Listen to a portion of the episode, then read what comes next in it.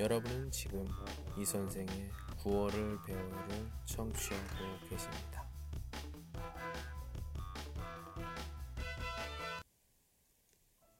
예쁜 하루 사람을 좋아하고 만남을 그리워하며 작은 책갈피에 끼워 놓은 예쁜 사연을 사랑하고 살아있어 숨소리에 감사하며 커다란 머그잔에 담긴 커피 향처럼 향기로운 아침이 행복합니다.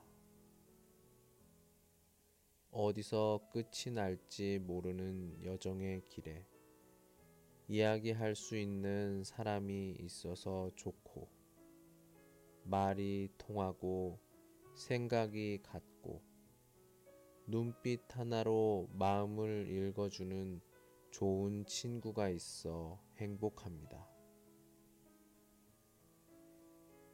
녹슬어가는 인생에 사랑받는 축복으로 고마운 사람들과 함께하는 음악처럼 흐르는 하루가 아침을 볼 수 있어 행복하고 꿈이 있어 행복하고 사랑을 베풀 수 있어 행복하고 기쁨도 슬픔도 볼 수 있어 행복하고 사랑의 기쁨도 모두 다 살아있기에 누릴 수 있는 행복이고 오늘도 안부를 전할 수 있어 감사하고 행복합니다.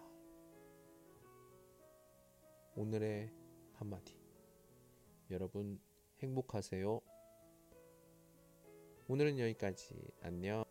오늘은 여기까지.